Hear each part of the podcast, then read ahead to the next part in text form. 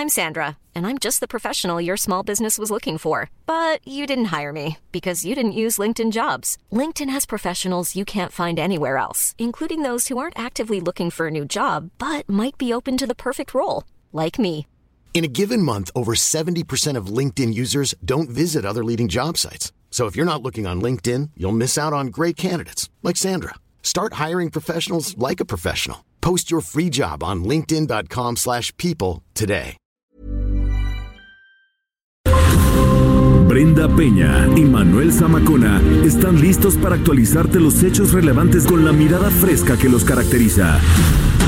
Bienvenidos a Noticiero Capitalino en Heraldo Radio 98.5 FM. Comenzamos.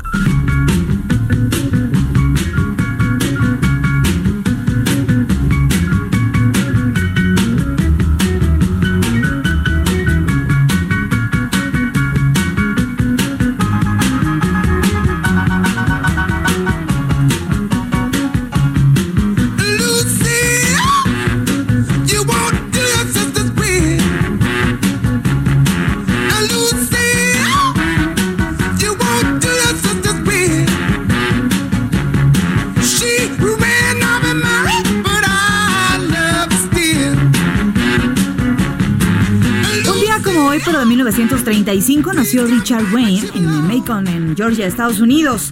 Es considerado una de las piedras angulares del rock and roll y se le conoció como la reina del rock and roll. Little Richard es un cantante, compositor y pianista que hoy llega a los 87 años de vida. Se considera a sí mismo el arquitecto del rock and roll y que el color de su piel le apartó de la gloria acaparada, entre otros, por Elvis Presley, por ejemplo. ¿no? Además, guapísimo Elvis Presley. Una personalidad. Elvis. ¿Hablas a mí? Elvis. Ah. Lo que escuchamos es uno de los grandes éxitos, creación de Little Richard y publicado en 1957. El tema se titula Lucila.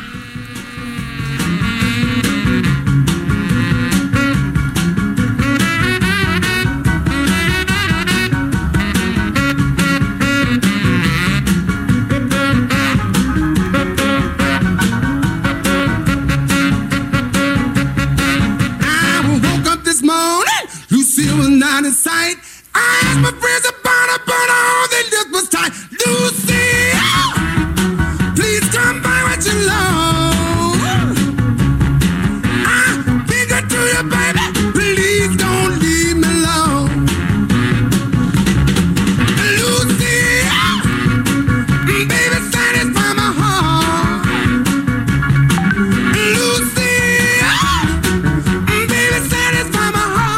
noche con 3 minutos, tiempo del centro de la República Mexicana. Qué gusto poder acompañarlos esta noche de jueves 5 de diciembre del año 2019. ¿Está 5 usted sintonizando ya? Ya se nos va casi diciembre.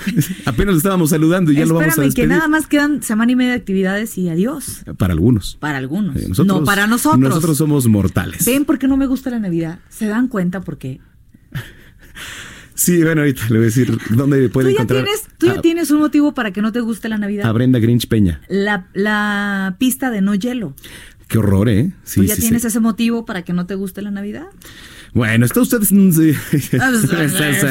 está, sintonizando el noticiero capitalino 98.5 de FM en Heraldo Radio, transmitiendo como todos los días, completamente en vivo, desde Insurgente Sur número 1271, aquí en Corporativo Carrachi. Está su casa, bienvenidos. Cuando gusten pasar a dejarnos un regalito, no, muy bienvenidos, algo, ¿no? ¿eh? Mándenos algo. Pues algo de Navidad. Así como los que nos mandaron, ¿no? Hace rato. Oye, este, sueros. Sí, esos sueros. esos sueros. Nos mandaron unos sueros muy buenos. Muy no sé qué quiso decir eso. Sí, no, yo tampoco. Pero cajas, ¿eh? Cajas así. Tomen para que. Cajas de 20. Sí, 30 se ve que va a estar buena su resaca. Si quieren, vengan también, les regalamos, ¿no? Sí, sí. Estamos en redes sociales, escríbanos, arroba el heraldo-mx Arroba Bren-Bajo Penabello. y arroba Samacona al aire. Son las 8 con 4. Bienvenidos, comenzamos.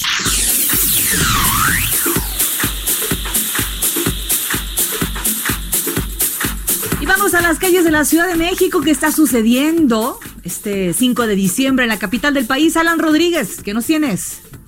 Brenda Manuel, muy buenas noches. Quiero comentarles que en estos momentos tenemos circulación vial bastante complicada para quienes se dirigen desde la zona centro de la Ciudad de México hacia el norte, esto sobre la Avenida de los Insurgentes. El asentamiento comienza desde el cruce de la calzada México-Tacuba hasta el monumento a la raza, por un tramo que pareciera imposible de superar en el cruce con el eje 1 norte, esto frente a la estación del metro del tren suburbano Buenavista. Una alternativa que le ayudará a reducir tiempo de su traslado es el eje de Guerrero que presenta mejor avance. Le recordamos que estamos en temporada de peregrinaciones hacia la Basílica de Guadalupe, por lo que lucen con reducción de carriles las avenidas Calzadas de Guadalupe y la avenida Ferrocarril Hidalgo, donde la policía capitalina ya ha reforzado su presencia para brindar seguridad a los feligreses que se trasladan en caravana y vialidad al tránsito local. No se desespere, complicada la circulación para quienes se dirigen a la alcaldía de Gustavo Madero y así se encuentra en estos momentos la vialidad de la zona.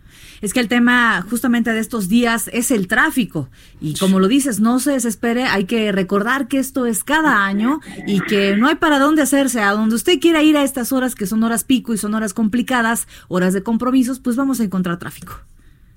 Así es, Brenda, que no le sorprenda para las personas que no están acostumbrados a dirigirse a la zona de la Basílica aproximadamente toda esta semana. que anden por aquí. Está con bastante vialidad. Ok, gracias.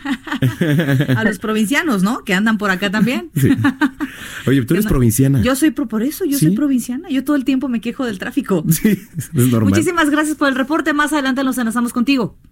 Estamos al pendiente. Buenas noches. Muy buenas noches. En otro punto, Gerardo Galicia, Jerry, ¿qué nos tienes? Adelante más tráfico, mi querido Manuel, no prenda, si van a utilizar Avenida de los Insurgentes, hay que prepararse, manejar con muchísima paciencia, dejando atrás la zona de el Paseo de la Reforma hacia la Avenida Chapultepec. De hecho, desde antes, desde la calle de Antonio Caso, comienzan los contratiempos, un desplazamiento bastante complicado, los autos se mueven casi a vueltas de rueda y esto sucede prácticamente hasta la avenida Chapultepec y continúa hacia la zona del eje 2 Poniente, la avenida Monterrey. Hay que pensarlo dos veces, pues salir con muchos minutos de anticipación si necesitan utilizar avenida de los insurgentes. De hecho, estamos viendo que poco antes de llegar a la calle entonces un vehículo se quedó completamente atravesado, no alcanzó a cruzar con la luz verde del semáforo, ya va cruzando los carriles confinados del Metrobús, una situación un tanto peligrosa, así que habrá que tomar en cuenta manejar con mucha precaución, paciencia y muchísimos automovilistas ya desesperados tratando de avanzar y en el sentido pues se encuentran el avance un poco más favorable, aunque ya pasando el eje 1 norte nuevamente hay problemas para transitar sobre Avenida de los Insurgentes. Y si van a utilizar el proceso de la reforma, eh, lo más complicado es la glorieta de la Diana Cazador y también llegando a la glorieta de La Palma, habrá que manejar con mucha, mucha paciencia. Por lo pronto, el reporte. Muy bien, Gerardo, que por cierto, aprovechando hace rato te diste una vuelta ahí al mercado de Jamaica, ya estaban poniendo los arbolitos de Navidad y todo eso. ¿Cómo andaban los precios nada más para las personas que nos vienen escuchando? Para asustarnos. Para asustarnos un poquito. ¿Y eso que hizo más barato? Para asustar las carteras, los precios oscilan entre los 700 pesos, hablamos de árboles naturales de mediano tamaño, no, no estaban de hecho muy grandes. Y ya los más grandecillos andan entre los 1.500, 2.000 pesos, así que habrá que estar eh, prevenidos si van a, comprar un árbol de Navidad y se espera que los precios incrementen conforme se acerca el 24 de diciembre, así que eh, de preferencia hay que comprar el arbolito si ya lo tienen planeado, no dejar todo hasta el último como acostumbramos. Híjole, no, qué bárbaro. Yo creo que eso es lo que me va a pasar a mí. Porque... ¿Tú ya pusiste árbol? No, no, no he puesto. Se supone que este fin de semana, pero no me veo. Pero si tú eres Grinch, ¿qué vas a ¿Pero poner qué hago? Hay una niña en mi casa. Para quemar. para quemar. Ella es anarquista, ya, ya le salió su parte anarquista, ¿no? No es para menos después de lo que ha vivido las últimas semanas de manifestaciones. Oye, pero hay que recordar que el mercado de Jamaica, además, cierra tarde, abre muy temprano y tiene todo tipo de variedad de flores. De hecho, es muy famoso por eso, ¿no? Sí, sí, veíamos hasta piñatas. Hay automovilistas que llegaban, amarraban prácticamente a piñata el tamaño del coche y se la llevan así. Pues, no, pues es que sí, las posadas así son. Oye, pero tú nos dijiste que ibas a traer el árbol del heraldo. No, ya lo trajo, ya está. ¿Dónde está? A ver, yo no lo... ¿Cómo le hizo para meter eso en la moto? No sé cómo te lo. En una, en una en brazo llevaba la cámara y en el otro el árbol. Sí, efectivamente. Somos muy hábiles los motoristas. Oye, Jerry, se armó aquí un reto entre Israel Lorenzana y Zamacona para dentro de unos días allá. ¿Te van a agarrar a Beto? No. ay, espérense, que es horario familiar. ¿Qué, le sabes a Lorenzana, eh? No, espérense. No, el reto era que iban a ir a, a patinar a la pista de no hielo allá en el Zócalo Capitalino. De no hielo, sí, exacto. Entonces, yo voy a ser juez. ¿Te gustaría entrar a esta competencia? ¿Qué les parece que los grabo? Yo soy. Yo los grabo. Yo una foquita naranja. Qué terrible. Muy qué terrible situación. Bueno, mi estimado Gerardo Galicia, gracias y que pases buena noche. Estamos en contacto. Sí, muy pendiente. Oye, este, cómo estoy indignado, ¿no? Porque ya no es de hielo la, la sí, pista. como niño. ¿Eh? ¿No? Pues es que ahora qué, ¿qué le vas a decir al niño? ¿Vas a patinar en una pista de acrílico? Pista de acrílico, No, bueno, pues, ¿qué o sea, prefieres? o que de- vengan aquí a la Benito Juárez, seguramente aquí habrá... de, de la ilusión de, el de- año de pasado, la ¿en Navidad. dónde pusieron pista de hielo? Aquí en Benito Juárez Mm. siempre ponen. ¿En qué otra Hay una plaza comercial también ahí en el sur que Ah, también bueno, hay una pista. pero imagínate las familias de 10 personas, de 6 personas, que vayan a pagar de a 300 De pesos por... Imagínate nada más 300, por, por- 300 Ah, pesos eso. por persona. ¿no? Pues sí. Bueno, pero también está gratis, va a ser gratis en el Zócalo, como todos los No te años. quejes, va a ser gratis. Sí. ¿no? Bueno. Bueno. Escríbanos en redes sociales, son las 8 con 10. Raindrops are falling on my head. And just like the guy Vamos a saludar a nuestra querida Lluvia Hernández, a Lluvia que sí nos cae muy bien. ¿Cómo estás, Lluvia? Cuéntanos cómo están las cosas en el metro de la Ciudad de México. Hola, muy buenas noches a todos. El día de hoy no se registran afectaciones en el servicio. El avance de los trenes es continuo, sin embargo, es la hora pico y la afluencia es en las principales líneas de la red, como las líneas 1, 2, 3, 7, A y B. En el resto de las líneas, la influencia es moderada. Enviamos los trenes vacíos a las estaciones más concurridas, como Auditorio, Insurgentes, Tocobaya, Valderas, Cuauhtémoc, Pino Suárez, Hidalgo y Guerrero. Es importante que para agilizar el avance de trenes nos permitan el libre cierre de puertas y sean cordiales al viajar y antes de entrar al vagón permitan salir. También los invitamos a ingresar a nuestras redes sociales para enterarse en tiempo real del servicio en la red. Nos encuentran en Twitter y Facebook como arroba metrocdmx. Oye, y qué importante es lluvia recordada a la gente que tiene que seguir las reglas cuando se encuentran esperando este pues el tren, ¿no? Definitivamente, porque Sí. hubo un incidente por ahí esta mañana, si no me equivoco, se cayó el zapato de una usuaria del metro, entonces tuvieron que parar todo a padecer las de Caín porque a la señorita se le cayó el zapato justamente donde iba a pasar. Caramba, pues eh, para eso está la línea, para que esperen detrás de la línea. Oye, pero ¿qué haces para que se te caiga un ¿Qué zapato haces? a Yo, las le- vías? yo le tiro el zapato. No, no, no, por- sí, pero ¿Qué tiene que andar haciendo? cayéndose el zapato? Pues, es lo que yo no O me sea, explico, cómo acaba Yo un le, zapato ahí. yo le regalaría un calzador para o, o una plantilla para que fuera de Pues su sí, número, ¿no? Yo creo. Muy Sí, bien, así querida es. Lluvia. Es importante siempre seguir las indicaciones para evitar esos contratiempos en el servicio y para evitar algún accidente. Muy bien, estaremos muy pendientes de lo que sucede. Un abrazo para ti, buenas noches. Muy buenas noches, hasta luego. Lluvia Hernández. 8 de la noche con 12 minutos. Un año ya, un año de Claudia Sheinbaum al frente del gobierno de la Ciudad de México. Vamos a escuchar parte de lo que nos ha preparado nuestra producción para dar pie a nuestra mesa de análisis. 5 de diciembre de 2018. Protesto guardar y hacer guardar la constitución política de los Estados Unidos mexicanos, la constitución política de la Ciudad de México y las leyes que de ellas emanen. Desempeñar leal y patrióticamente el cargo de jefa de gobierno de la Ciudad de México mirando en todo por el bien y prosperidad de la Unión y de la ciudad. Y si así no lo hiciere, que el pueblo me lo demande. La última vez que la presidencia de México y el mando de la capital de la República Mexicana estuvieron en manos de políticos del mismo partido fue durante el sexenio de Ernesto Cedillo Ponce de León. La entonces regencia de la Ciudad de México estaba a cargo de Óscar Espinosa Villarreal. Una historia que parece repetirse. Le dicen el carro completo, jefa de gobierno y titular del Ejecutivo, ambos emanados del Movimiento de Regeneración Nacional. Movimiento convertido en partido político, que no atina a poner orden en el proceso para elegir a quien ocupe su presidencia, hoy representada por una polémica J. Polemski. En la sesión donde Claudia Sheinbaum rindió protesta, acudió el recién estrenado y flamante presidente de la República, Andrés Manuel López Obrador. Durante su primer discurso como jefa de gobierno, Claudia Sheinbaum recalcó que con el triunfo del tabasqueño en las elecciones de julio pasado, se inició la cuarta transformación de la República. El programa de gobierno de Sheinbaum Pardo tiene como base la austeridad republicana, idea generada por Andrés Manuel López Obrador. También un gobierno abierto, democrático y con cero tolerancia a la corrupción. En seis años de duración de la gestión administrativa capitalina, Sheinbaum determinó 12 ejes que consideró prioritarios para su gobierno. Estos son gobierno abierto, seguridad, espacio público, movilidad, cultura, derechos y equidad, igualdad e inclusión, educación y deporte, diversidad étnica, desarrollo económico sustentable, gestión de riesgos y agua. En el primer año de gobierno, el principal reclamo social es la garantía de seguridad en las calles de la capital de la República Mexicana, pues los robos, asesinatos, feminicidios, secuestros y trata de personas, entre otros, han tenido una presencia relevante en nuestra sociedad. Apenas un año de gobierno. Faltan cinco.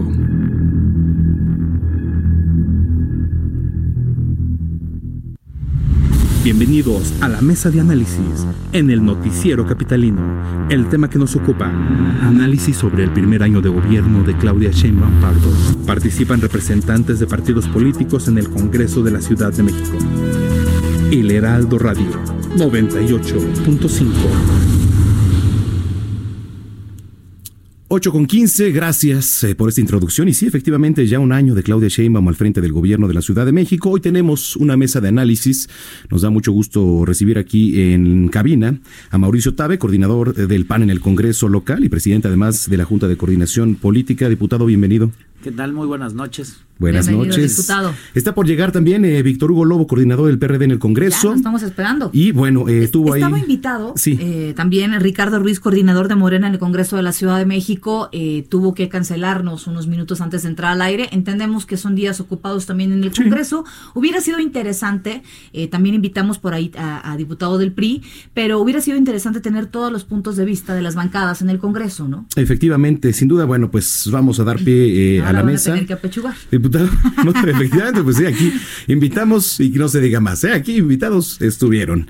Mauricio Tabe, eh, un año de gobierno de Claudia Sheinbaum, ¿cuál es el balance? Mira, nosotros cuando la jefa de gobierno tomó protesta, fijamos muy claramente como grupo parlamentario del PAN nuestra posición, que era que el gobierno no tenía pretexto para fallar, porque como nunca en la historia, desde que se elige jefe de gobierno democráticamente, había coincidido un jefe de gobierno y un presidente del mismo partido.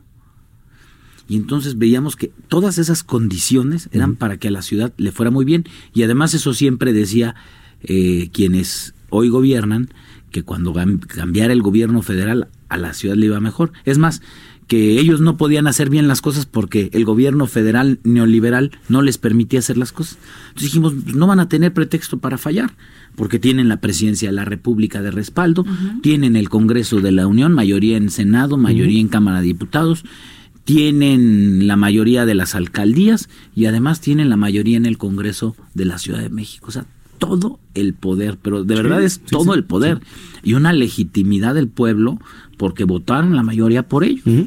Dijimos, pues ya, yo creo que a la ciudad le va a ir bien. Nosotros como oposición dijimos, bueno, vamos a darle el beneficio de la duda durante un año. ¿Y cuál fue nuestra sorpresa? Pues ahí están los resultados. Nosotros no le apostamos a que le fuera mal a la ciudad. O sea, estábamos como a la expectativa, a ver, a ver cómo les va.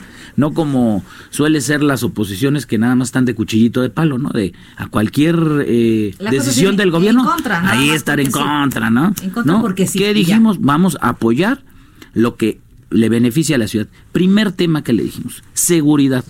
Pónganos la agenda legislativa que crean ustedes conveniente para que los delincuentes no salgan de la cárcel, para que no haya pretexto de que no los pueden detener, de que se les salieron porque X, Y, Z.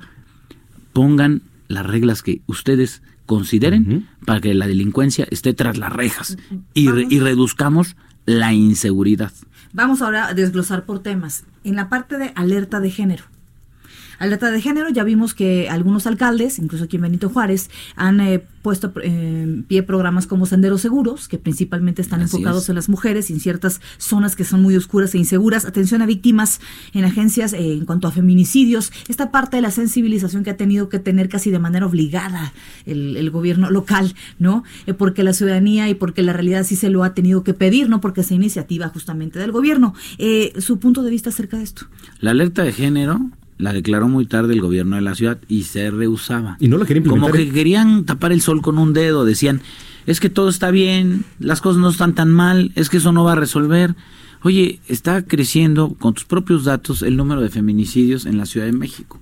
Y claro que crecieron los feminicidios, pero no solamente los feminicidios, los homicidios dolosos en la ciudad, que son los homicidios provocados por actos de violencia, eh, La pues, la, hazaña, delin- sí, delincue- la delincuencia operando. Los culposos son cuando son accidentales.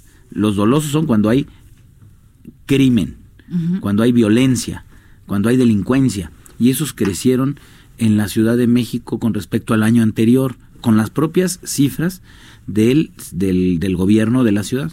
Creció, por ejemplo, también el robo de vehículo, que era uno de los delitos que en los últimos 20 años había disminuido el robo de vehículo en la ciudad y creció.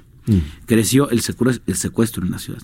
Se dispararon las cifras de delincuencia en la Ciudad de México en este año. Dijimos, bueno, si tenían todo el poder, la oposición estaba con toda la disposición, nosotros desde el grupo parlamentario del PAN, con toda la disposición a que aprobáramos las leyes que necesitaran para combatir la inseguridad. Pues ¿qué pasó? Pues hubo incompetencia. ¿No? Y la incompetencia pues fue, fue confesada en el momento en que dicen pues hay que mo- remover al secretario de seguridad. Y ¿Cómo, ve- ahorita- cómo ves la llegada de Harfush? nosotros vemos positivo, siempre que llega un nuevo funcionario le damos el beneficio de la duda, no somos esa oposición chocante que a todo lo dice que no, pues dejemos que el funcionario actúe, así como se lo dijimos a Horta en su momento y además nos reunimos como grupo parlamentario y se lo dijimos, a ver, aquí no va a haber regateo político ni va a haber grilla. Tú eres, tú preocúpate por agarrar delincuentes, no te preocupes por los diputados del Congreso, o sea, no andes haciendo grilla con nosotros. Así te lo decimos, preocúpate por la delincuencia, no por la grilla del Congreso. Ustedes hicieron un documento eh, por parte de la bancada del Partido Acción Nacional en el Congreso. Hicieron un documento que le hicieron llegar a Claudia Sheinbaum justamente en estas vías de solidaridad.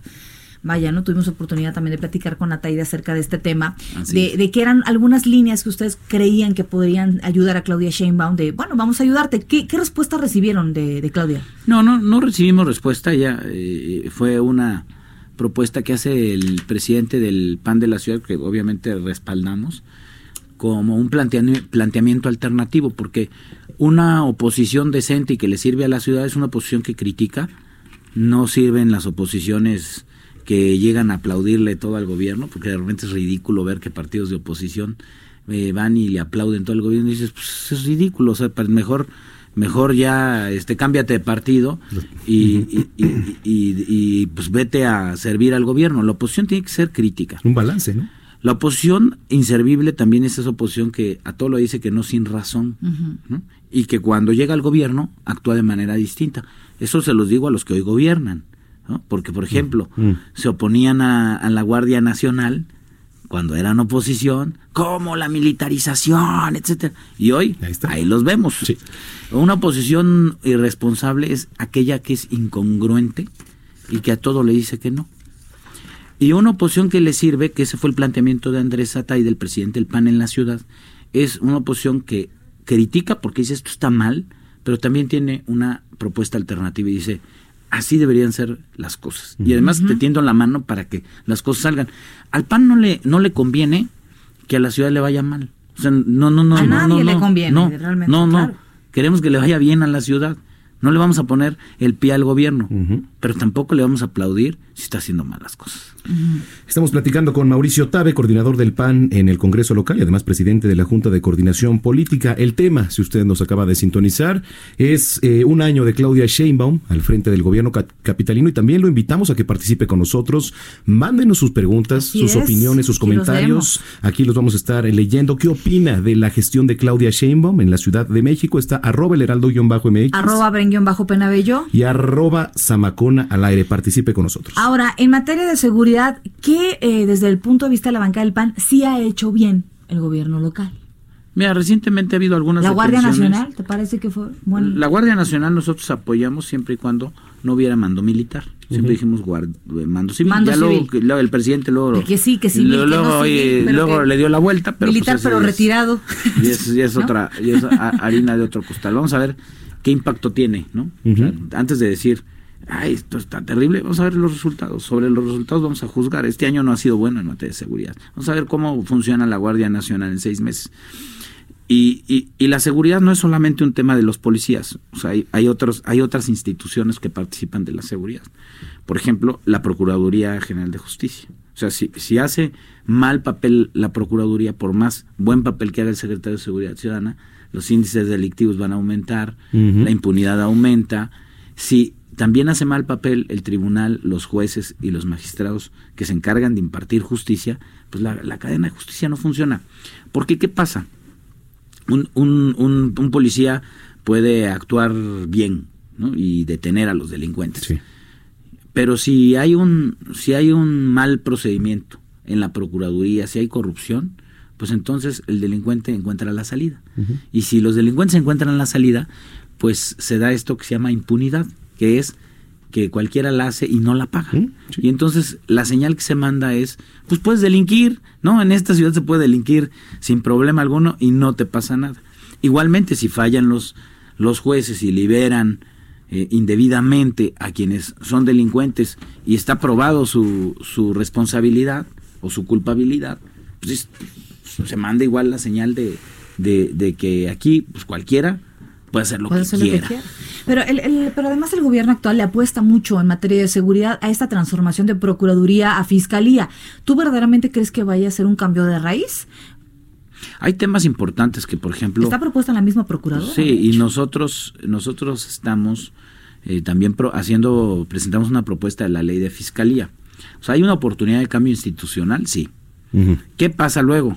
Que a la hora de implementarse, si no se cambian algunas personas clave, si no se cambian hábitos eh, o ciertas reglas no escritas, uh -huh. pues las cosas siguen igual. Y tiene que haber mucha voluntad política y mucho esfuerzo para acabar con grupos de interés. Mm. Porque, mira, te voy a poner un ejemplo de expectativas que se crean a través de leyes y luego de realidades que no se cumplen. La constitución de la Ciudad de México. ¿Sí? ¿No? La constitución la publicaron hace dos años, el 5 de febrero de 2017. Fue un esfuerzo de más de seis meses de acuerdos en, la, en esa asamblea constituyente. Yo participé en esa asamblea constituyente. Sí, sí, sí. Y la constitución es un documento vanguardista porque consagra una serie de derechos que si se cumpliera, de verdad esta ciudad sería muy distinta. Uh -huh. Porque además hay un todo un sistema para garantizar que esos derechos se cumplan. La responsabilidad de este Congreso, no me voy a prolongar mucho con la Constitución porque estamos hablando sí, del sí, sí, gobierno de la ciudad, pero va, vas a ver que lo voy a conectar.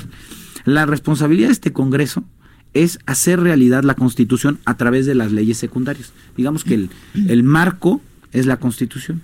Y para que aterrice tiene que haber leyes secundarias que apruebe el Congreso y programas que implemente el gobierno. Y entonces, con eso se cumplen con las obligaciones para que se garanticen esos derechos. ¿Qué ha pasado en la realidad? Pues que nos hemos retrasado en la legislación secundaria. Eh, Morena ha estado cercenando la Constitución, uh -huh. el gobierno ha incumplido con sus obligaciones en la Constitución y entonces pues lo que es un buen documento termina sin efectos porque no hay voluntad para, sac para sacarlo adelante. Nosotros desde el PAN hemos peleado en este año por hacer realidad la Constitución y porque no la descuarticen, no la cercenen, no la, no la mutilen uh -huh. y la dejen en rodajas. Y eso ha pasado porque ¿Qué, qué, qué le pasó al gobierno cuando llegan? ¿no? Y que ellos también celebraban que la sí. constitución y los derechos. Pues dicen, híjole, hay una cantidad de obligaciones y no tengo recursos para enfrentarla. Bueno, pues es tu responsabilidad como gobierno. Sí, por supuesto. Estamos platicando con Mauricio Tabe, coordinador del PAN en el Congreso Capitalino. Mándenos sus comentarios. ¿Qué opina de la gestión de Claudia Sheinbaum al frente del gobierno local? Arroba el heraldo-mx. Arroba bren-penabello. Y arroba zamacona al aire. Estamos en el noticiero Capitalino 98.5 de FM, Heraldo Radio. Vamos a una pausa, no le cambie, regresamos. Regresamos. La Cámara Alta y empresas firmaron un acuerdo que permitirá el reciclaje de plástico, el primero de su tipo que fija metas así como fechas y propone un mecanismo para verificar que se esté cumpliendo. El legislador Jorge Carlos Ramírez Marín señaló que este acuerdo no es una legislación ni es el final de una serie de cambios legislativos sobre plástico, pues aún hay muchas cosas por hacer. El presidente Andrés Manuel López Obrador calificó como buena reunión el encuentro que sostuvo en Palacio Nacional con el fiscal general de Estados Unidos, William Barr. Señaló que como abogado comprende que nuestra constitución nos obliga a ceñirnos a los principios de cooperación para el desarrollo y a la no intervención en política exterior. La subsecretaria de Asuntos Multilaterales y Derechos Humanos de la Secretaría de Relaciones Exteriores, Marta Delgado Peralta, reconoció que la brecha salarial en México ha llevado a que los hombres ganen en promedio 34% más que las mujeres. Dijo que lo anterior ocurre a pesar de que su educación y nivel profesional son similares. Alfonso Cepeda, líder nacional del Sindicato Nacional de Trabajadores de la Educación, sostuvo un acuerdo con Héctor Garza, titular de Finanzas de la Secretaría de Educación Pública, para basificar a 160 mil profesores de educación básica. Aseguró que en la reunión que sostuvo con el presidente Andrés Manuel López Obrador reconocieron el avance de la reforma educativa. El Servicio Sismológico Nacional informó que esta tarde se registró en Veracruz un sismo de 5.2 grados con epicentro cerca de Sayula de Alemán. No se reportan afectaciones. La Secretaría de Salud suspendió la distribución de la vacuna triple viral y doble viral debido a que no es 100% seguro que el medicamento prevenga la rubeola. La dependencia enfatizó que las personas que ya cuentan con las vacunas de octubre a la fecha no tienen ningún problema en virtud que ambas vacunas pasaron las pruebas de seguridad por lo que no existe riesgo de daño para la salud. Roque de la Fuente es un empresario estadounidense y precandidato del Partido Republicano para contender en las próximas elecciones de Estados Unidos. Aseguró que los latinos deben tener un candidato que los represente y entienda, pues sabe las dificultades que se enfrentan en aquel país. Gerardo Villela, Noticiero Capitalino. Continuamos después de un corte con las noticias más relevantes en las voces de Brenda Peña y Manuel Zamacona en el noticiero capitalino en Heraldo Radio 98.5 FM. Regresamos. Regresamos con Brenda Peña y Manuel Zamacona al noticiero capitalino en Heraldo Radio 98.5 FM.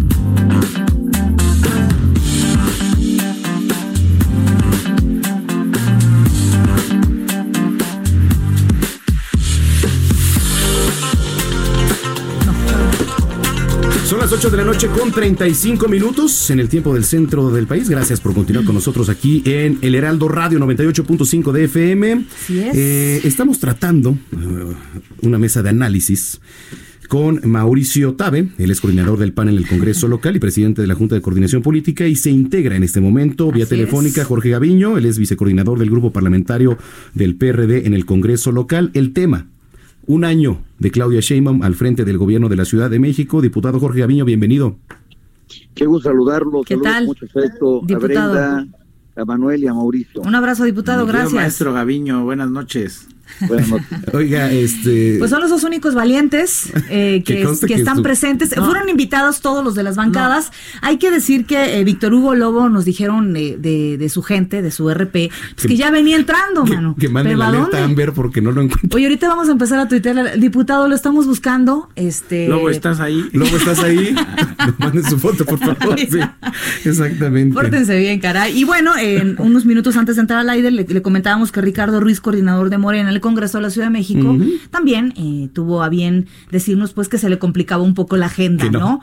Pero bueno, entonces aquí haremos los, algunos comentarios, por supuesto sí, que el tema es importante. Escuchamos. Diputado Jorge Gaviño, su balance a un año de gobierno de Claudia Sheinbaum. Bueno, pues ha aportado mejores acciones con el tema de seguridad, sobre todo. Eh, el tema de movilidad eh, se ha avanzado muy lentamente.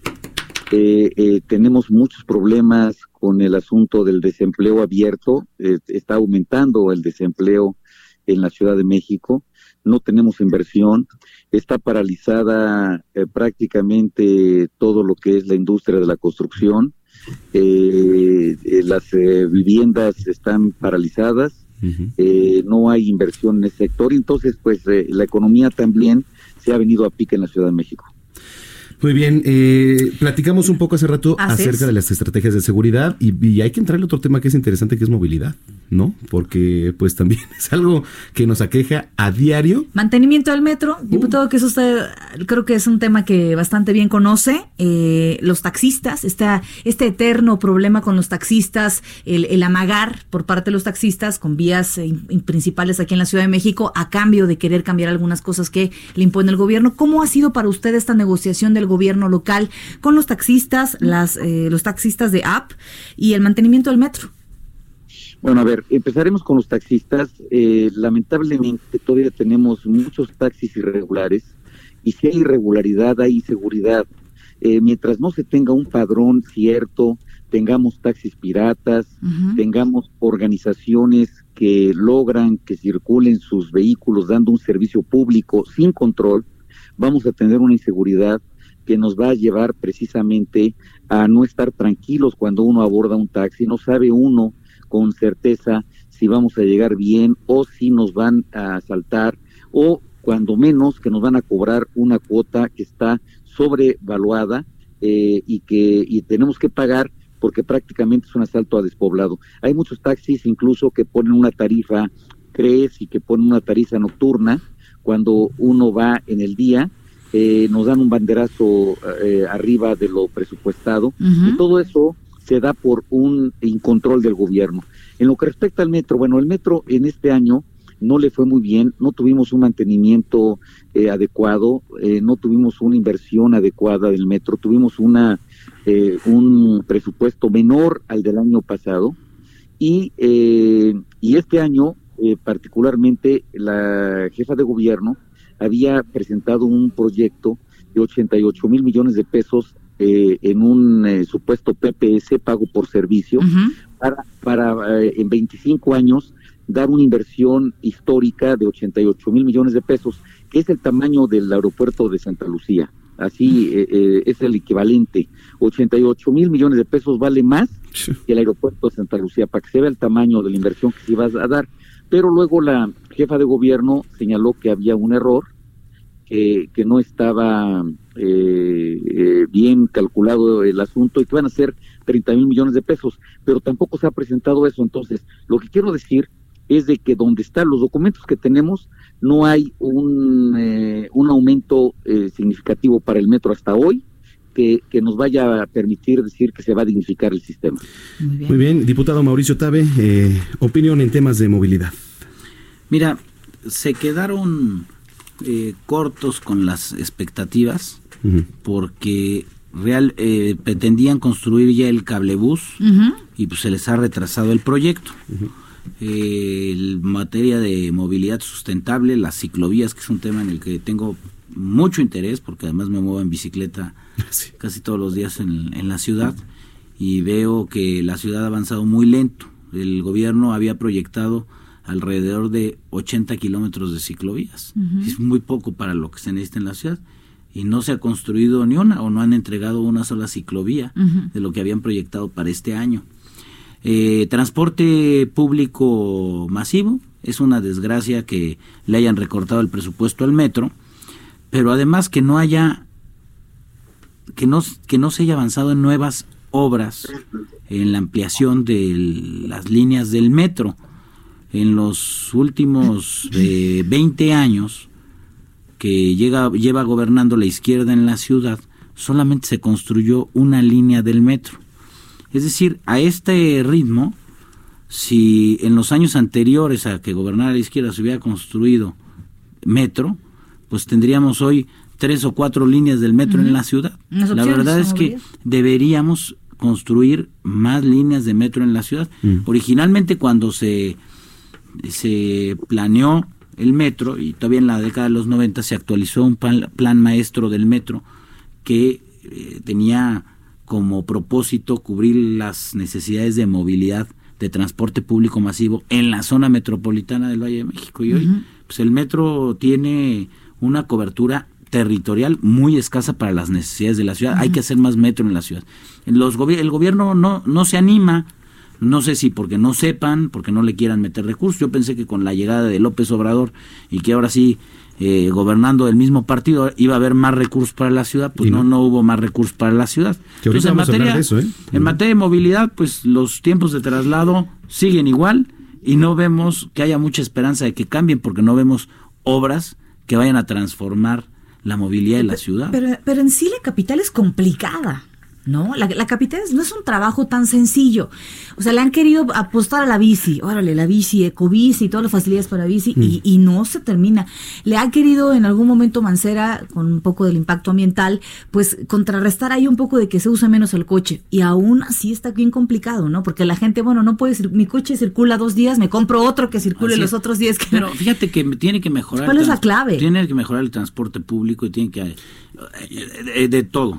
Y, y para que mejore el transporte público hay que pensar en seguridad, hay que pensar en servicio. ¿Y en, y en lana? Y hay- ¿También y en hay- dinero? ¿En recurso? Eh, Sí, pe- pero por ejemplo, eh, hablaban de la sustitución de los de las unidades concesionadas de los microbuses y, y seguimos viendo lo mismo. Lo mi- yo, pues, Seguimos bueno, viendo lo mismo. ves- vas en Tlalpan, Entonces, vas en muchas a ver, vías y no, no, hay va a haber sustitución si no hay financiamiento, porque los porque con la tarifa que tenemos, que es una tarifa populista, y digo populista porque con esa tarifa pues no se alcanza a dar mantenimiento a las unidades.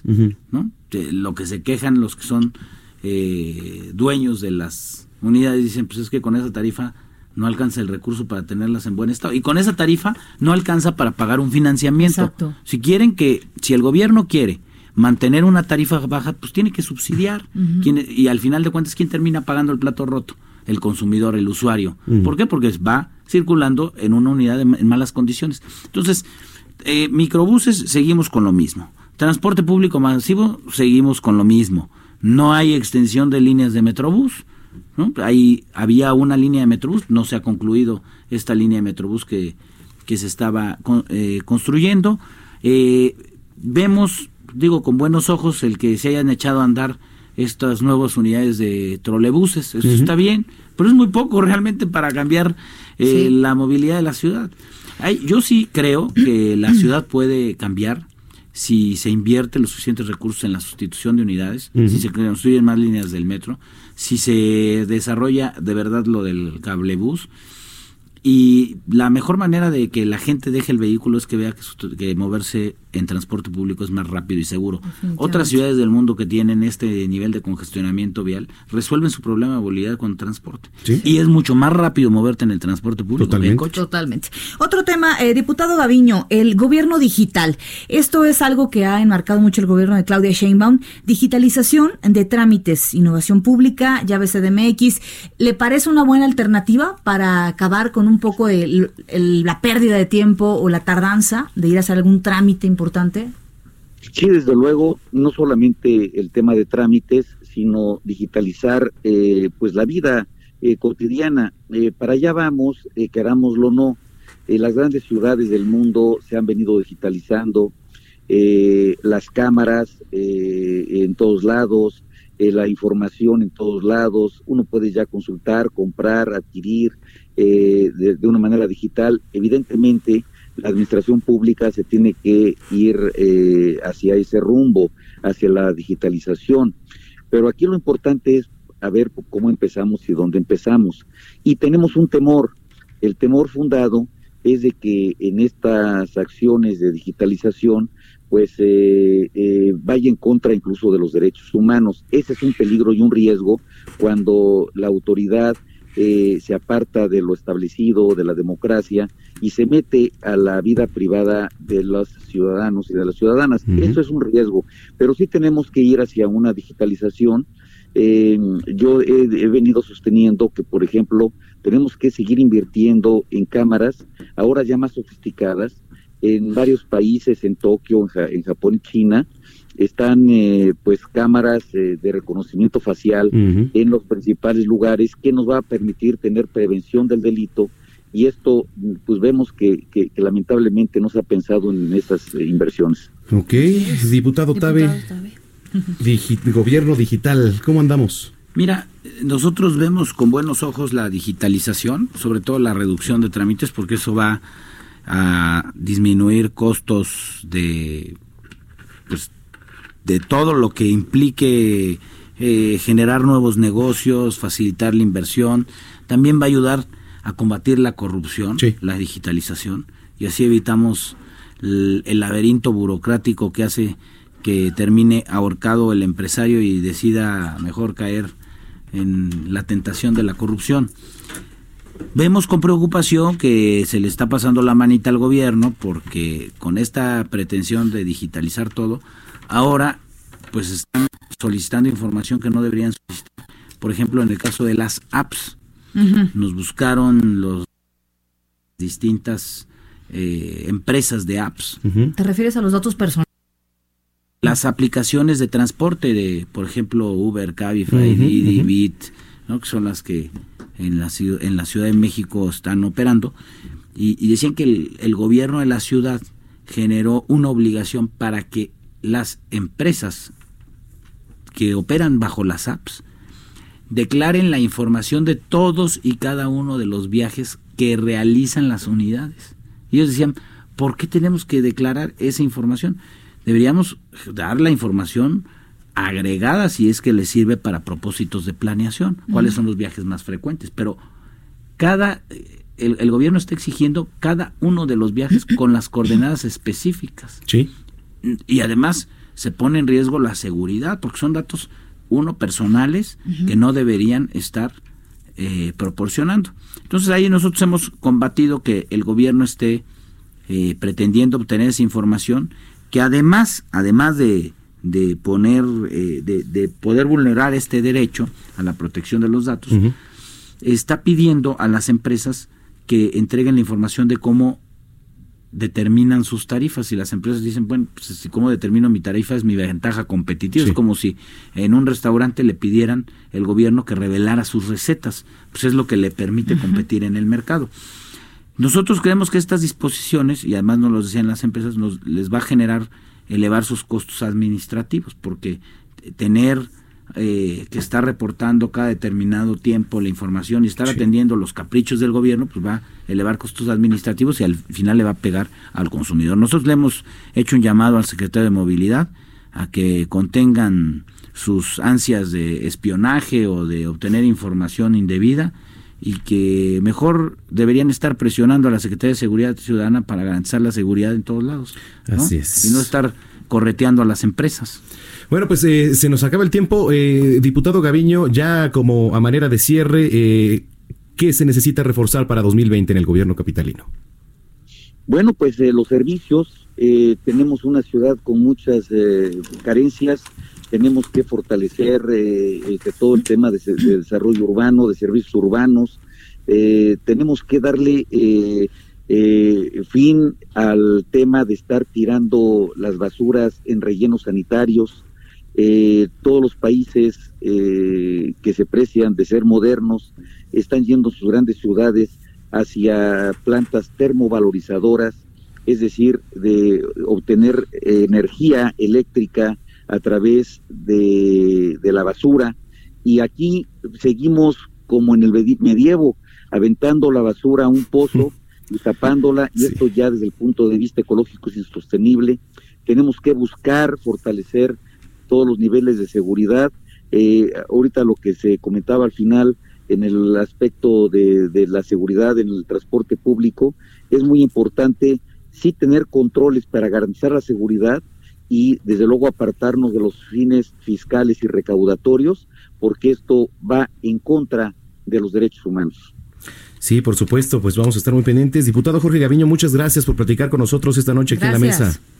Al contrario, el agresor soy yo, Manuel Brenda, Mauricio, un abrazo. Muy buenas noches. Buenas noches. Es Jorge Gaviño, vicecoordinador del grupo parlamentario del PRD en el Congreso local. Que platicamos con él, de hecho, la semana pasada acerca sí, de los temas del presupuesto, ¿no? ¿Qué Así se es, necesita reforzar para 2020, Mauricio Tabe?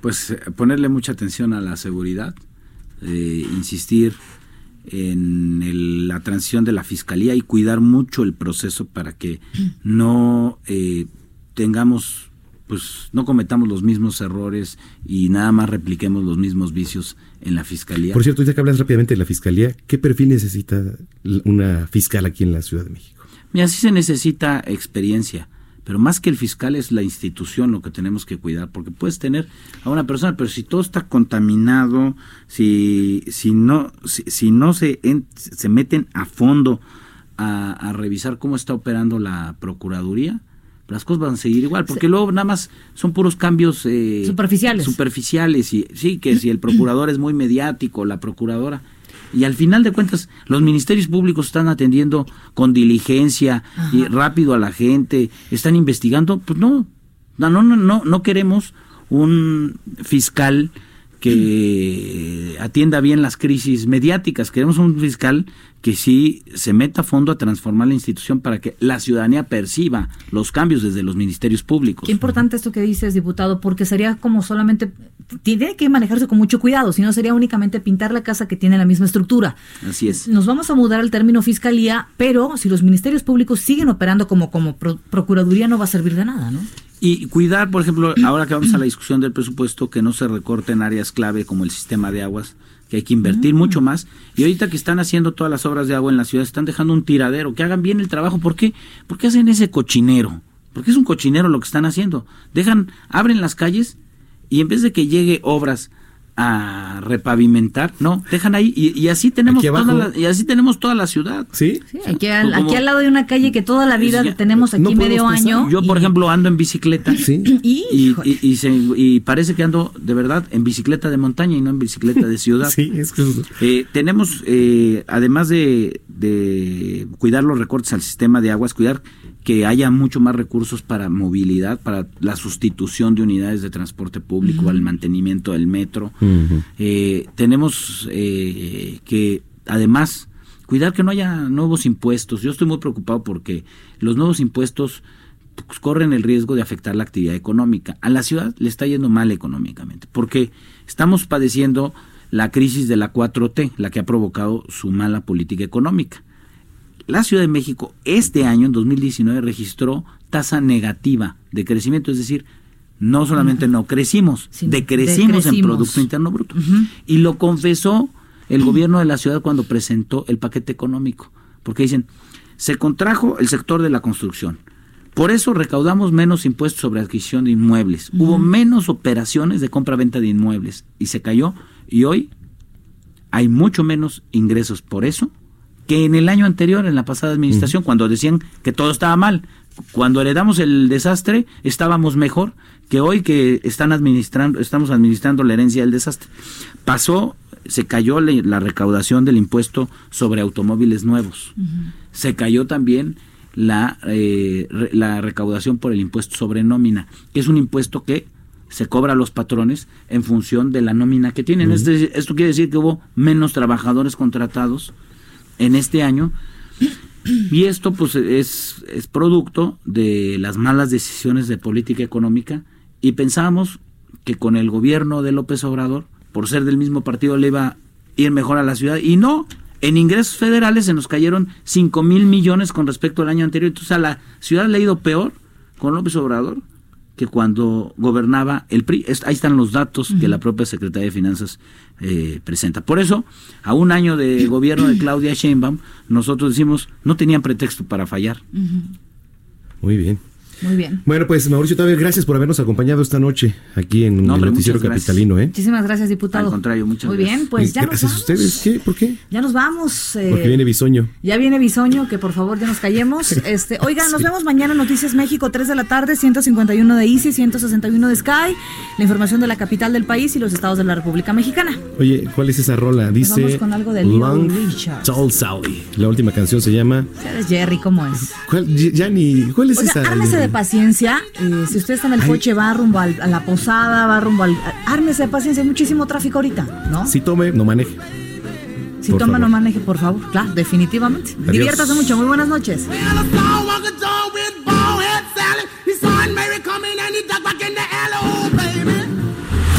Estás informado con las noticias más relevantes que acontecen en la metrópoli. No te pierdas la próxima emisión de Noticiero Capitalino con Brenda Peña y Manuel Zamacona.